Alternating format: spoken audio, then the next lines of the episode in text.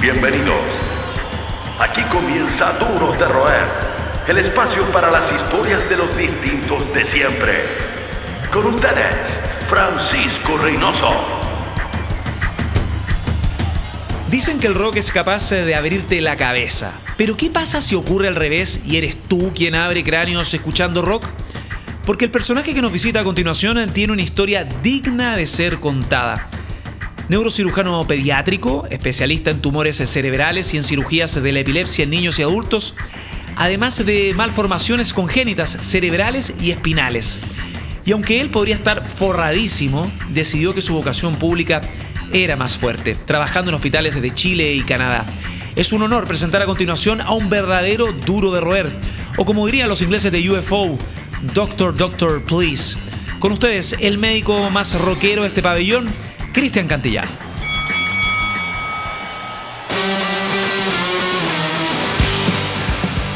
¿Te sientes como un bicho raro en el mundo médico o tienes amigos, partners eh, que comparten tu fanatismo en la música?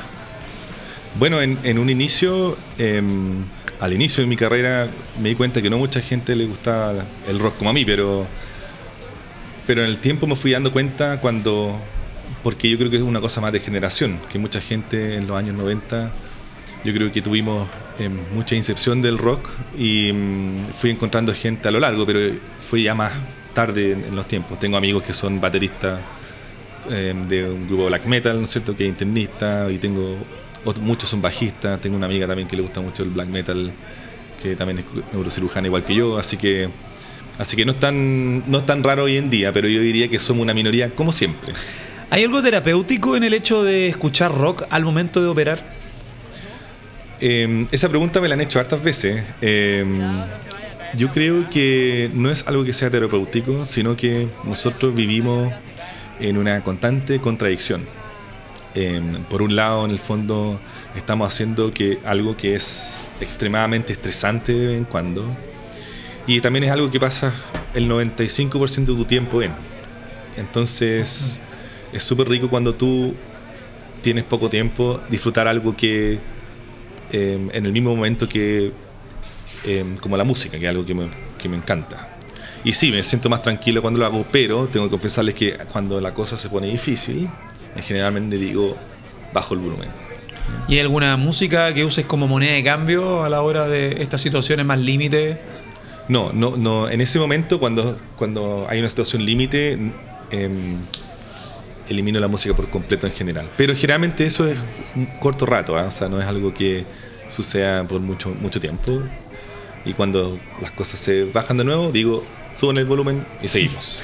Hay un estigma que es tan grande como falso, em, que dice que la persona que está metida en el mundo del metal o del rock pesado, el rock en general, con todos estos estigmas clásicos, no puede ser Mateo o desenvolverse en una carrera de alta exigencia. Y tú rompiste ese mito con creces, demostraste claramente lo contrario, al igual que mucha gente calificada que está haciendo carrera en distintas áreas en Chile. ¿Cómo se lleva eso? Em, eso es una de las cosas que más me gusta, es cuando por ejemplo, no demostrar lo que yo realmente soy. En realidad, em, cuesta un poco imaginarse de manera que como yo me he visto que realmente me gusta esto. Al inicio, em, para mí va más a lo alternativo. Yo siempre fui una persona que no iba con las masas, por decirlo de alguna manera. Em, nunca me sentí muy identificado con la gente que me rodeaba y mucho de eso, con lo que sí me sentía identificado fue en la música. Eso, pero eso también significó que tuve mucho tiempo para leer y estudiar sobre música y al mismo tiempo también aprendí a leer otras cosas y en el fondo eh, salí adelante de esa manera. Pero... Nosotros te consideramos un duro de roer y te incluimos en esta serie de invitados porque, bueno, pese a que uno, bueno, tú en tu caso eres uno de los médicos más reputados, más calificados en tu ámbito, en Chile, que no es menor, tú sigues yendo contra la corriente, que hoy con esto estás trabajando en pos de la salud pública. Cuéntame un poco acerca de esa quijotada, porque no es usual tomar decisiones laborales o frentes o nortes profesionales como el que tú decidiste llevar a cabo. Eh, bueno, yo aquí quiero decir varias cosas. Eh, la primera que toda, que yo estoy hoy día donde estoy gracias a la salud pública. O sea, toda mi formación fue financiada en el fondo por el ministerio y, mm, también por un lado, ¿no es cierto?, es devolverle la mano, ¿no es cierto?, a los que me ayudaron a mí. Pero por otro lado, yo creo que una de las cosas que más me mueve es em, la capacidad de hacer algo por los demás y que eso tenga un impacto alto. Yo creo que es el único momento en que uno realmente se siente bien o que uno está haciendo lo que, em, lo que tenía que hacer desde que nació, básicamente. Son los que mantienen encendida la llama del rock. Seguimos conversando con los duros de roer. Estamos de vuelta en Duros de Roer eh, con nuestro invitado, el neurocirujano Cristian eh, Cantillano. Cristian, durante un tiempo trabajaste en un hospital de Toronto, en Canadá, y me imagino que fue una experiencia en todo sentido. Canadá un país donde todo funciona. Eh, San Envidia, aunque para mí la San Envidia no, no existe, una experiencia súper gratificante. ¿Aprovechaste aparte del desarrollo profesional en esa experiencia, en ese par de años en Canadá? ¿Aprovechaste ver alguna banda o ir a algún festival? ¿Había tiempo libre en esta especialización que tomaste en Norteamérica?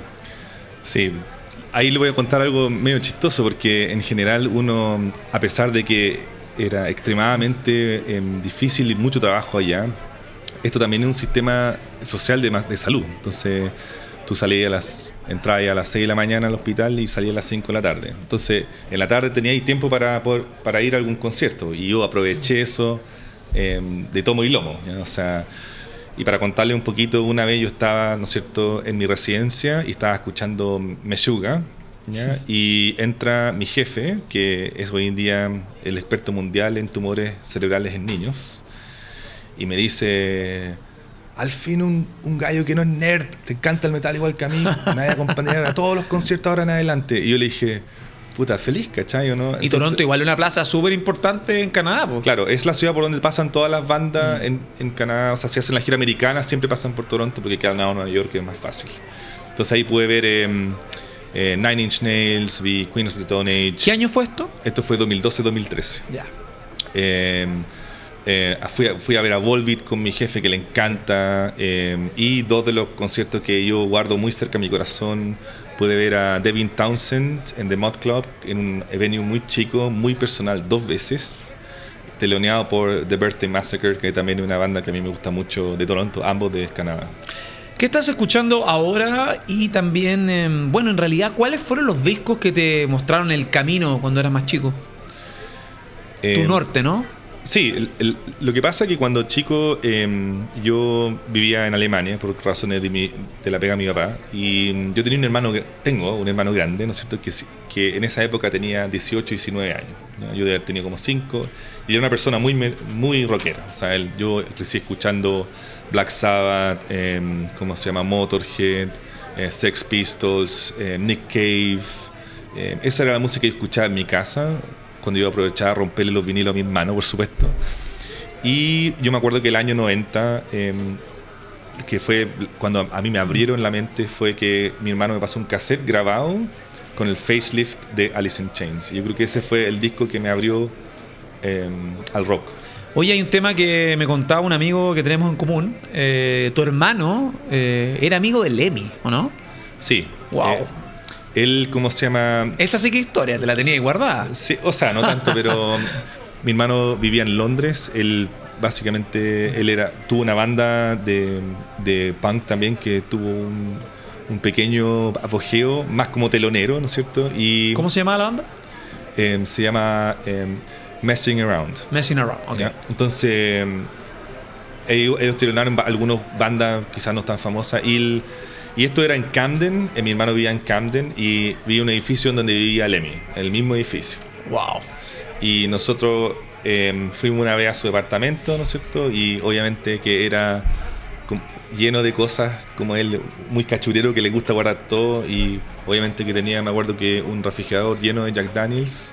Típico. Sí, típico. Y fue como lo que tomamos esa noche, obviamente. Y uno cree que eso es como un eslogan, que es una fachada, pero bueno, en la película dedicada a Lemmy, Lemmy tenía el, whisky como casi el jarabe, eh, un elemento de escape diario.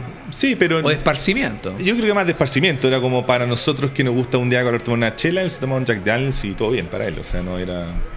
Así que. Em, fue una muy linda experiencia esa.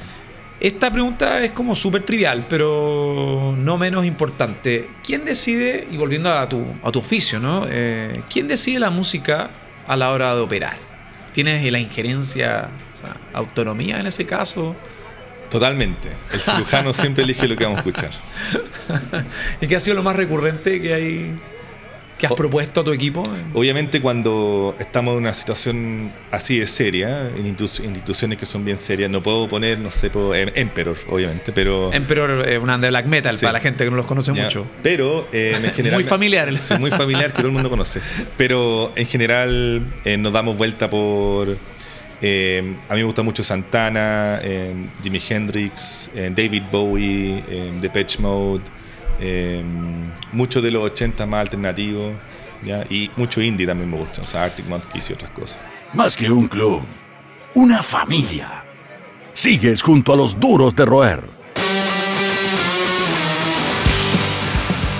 Estamos en eh, Duros de Roer con eh, Cristian eh, Cantillano. Cristian, ¿cuál es el caso más difícil que te ha tocado? Tú fuiste, por ejemplo, em, el doctor, el especialista que operó a los hermanos Rojos luego de esa tragedia en Puente Alto. Cuéntanos un poco, cuéntame un poco sobre eso.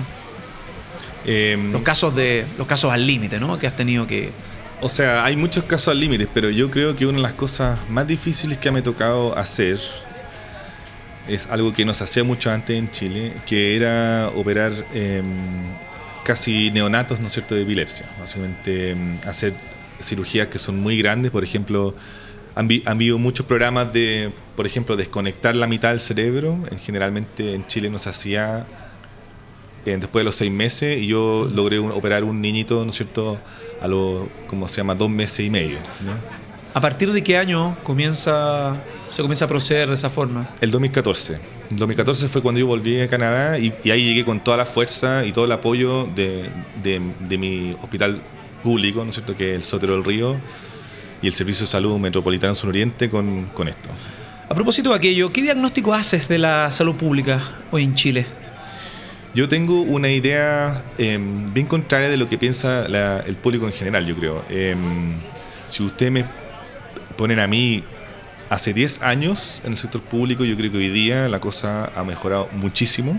Em, hay mucha gente que ha vuelto de afuera a devolver ¿no cierto? su, especialización en el extranjero y estamos trabajando durísimo para eso mejore. Hoy día, em, en el mismo hospital donde yo trabajo, em, un niño que no tiene ningún recurso puede operarse de un tumor cerebral complejo, una epilepsia, con muy buenos equipos. Ahora, obviamente que eso nunca es suficiente. Eh, siempre hay listas de espera, siempre hay casos difíciles y la salud moderna cada vez más cara y nosotros necesitamos eh, todo el apoyo.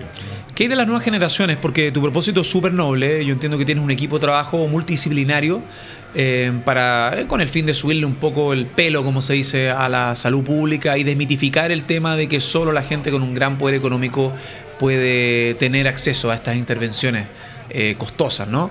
Em, ¿qué, ¿Cómo ves, cómo has visto el cambio de mentalidad, el tema de la vocación en los nuevos profesionales, en los neurocirujanos también, en, los que están tomando especialidades en el extranjero?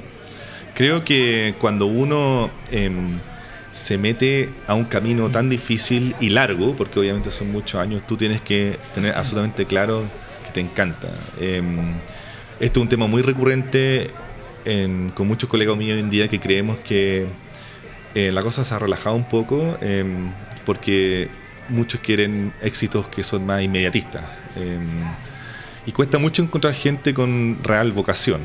Eso también tiene un problema porque las universidades son súper caras, no todo financiado, entonces cuando tú sales de lo que es, em, estás muy endeudado y es difícil hacerlo, pagar eso de vuelta cuando estás en el sector público, pero sí, yo creo que hay mecanismos que eso se puede corregir. Volviendo a la música, el ambiente y los hábitos, vicios que tiene este estilo, los prejuicios en cierta medida, algo de mito o realidad, cambio bien radical eh, de tema. Eh, el headbanger, el cabecear, eso que se hace en el metal en general, ¿es malo para la salud, pero 100%? Mira, yo te voy a... Yo pienso en Tomaraya, que Tomaraya tuvo un problema al cuello después de 30 años eh, tiene que estar ahí tieso, casi como enano de jardín, en los shows de Slayer. Bueno, yo les voy a contar una anécdota. Una vez, hace como dos años atrás, yo estaba de turno y entra un gallo con una polera eh, negra que se decía Venom. Ya. Pelo largo. y llegaba con un dolor de cabeza. Entonces había ido el concierto de Venomantes y em, le tomé un escáner, ¿no es cierto? Y tenía básicamente lo que se llama una hemorragia por fuera del cerebro. Eso se llama hemorragia subdural y en general eso es secundario a que el cerebro se mueve dentro de esta caja rígida y se cortan las venas y sangre por afuera. Así que yo les puedo decir hoy día que sí es. Eh, Oye, tremenda historia. Yo lo operé y anduvo impecable, pero. Pero no es usual que un metalero, no sé si está. Bueno, un rockero, cualquier asistente, diga, oh, tengo problemas, eh, tengo problemas en el cuello, siento un dolor, voy a. no, yo creo que yo no creo que es tan frecuente, pero yo creo que sí, podéis cabecear, pero eh, yo creo que la intensidad es lo, que uno tiene que manejar en esa situación. Oye, tremenda historia, así que ya lo saben, los que les gusta hacer headbanging en los conciertos, eh, puedes tener algún problema de salud mayor por sobre toda la caricaturización que ha ocurrido con el metal en sí, que siempre he visto como una caricatura, pero no, realmente también hay experiencias al límite. Eh, cuéntame la historia, porque yo sé que también eh, con tus viajes has tenido la suerte como un fan de la música, aparte de ver shows alucinantes fuera de Chile, también en Santiago. Santiago hace rato que está albergando conciertos memorables. cuéntame esa historia cuando Anatema tocó en un lobby solo para ti. Anatema, esta banda británica que me contabas sigue desde su inicio. Bueno, Anatema, para los que no saben, es una banda muy cercana a mí porque es, primero es una banda de doom metal que ahora se puso más alternativo, pero son de Liverpool, mi madre es de Liverpool, igual que los Beatles, y siempre los he seguido de muy cerca. Estaban tocando en Chile hace un par de años atrás. Em, a ti mismo te pedí en el fondo el setlist. Y cuando estaba en la última canción, le dije a un amigo: salgamos de acá antes que termine esto y nos vamos al Ritz acá de, de Vitacura. Al llegar ahí, em, en ese momento éramos nosotros dos. Y como 10 minutos después llegó una van con, y salió David Cabana salieron toda la banda para afuera y David se quedó con nosotros. Nosotros le dijimos que si nos podíamos sacar una foto. Le dije, nos dijo, claro, entramos al lobby y cuando sacamos la foto con él, nos dijo, miró y vio un piano en el lobby. Entonces dijo, vengan para acá, nosotros nos siéntense aquí, yo les voy a dar un regalo ahora, pero yo no quiero que me graben con celular ni, nada, así que les voy a tocar una canción del próximo disco. Wow. Que no. ¿Te acuerdas qué canción sí, era? Satellites, sí, Satellites. De, ¿Cómo se llama? Así que realmente fue completamente alucinante eh, y, y, fue.